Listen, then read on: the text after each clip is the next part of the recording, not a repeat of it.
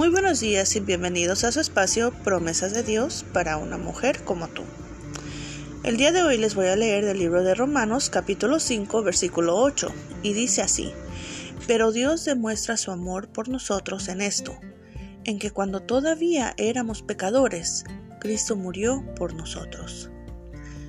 Dios te ama aunque conoce todas tus faltas.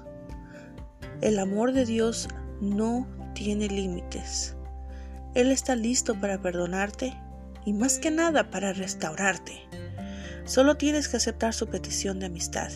Deja que entre tu corazón. Que tengan buenos días.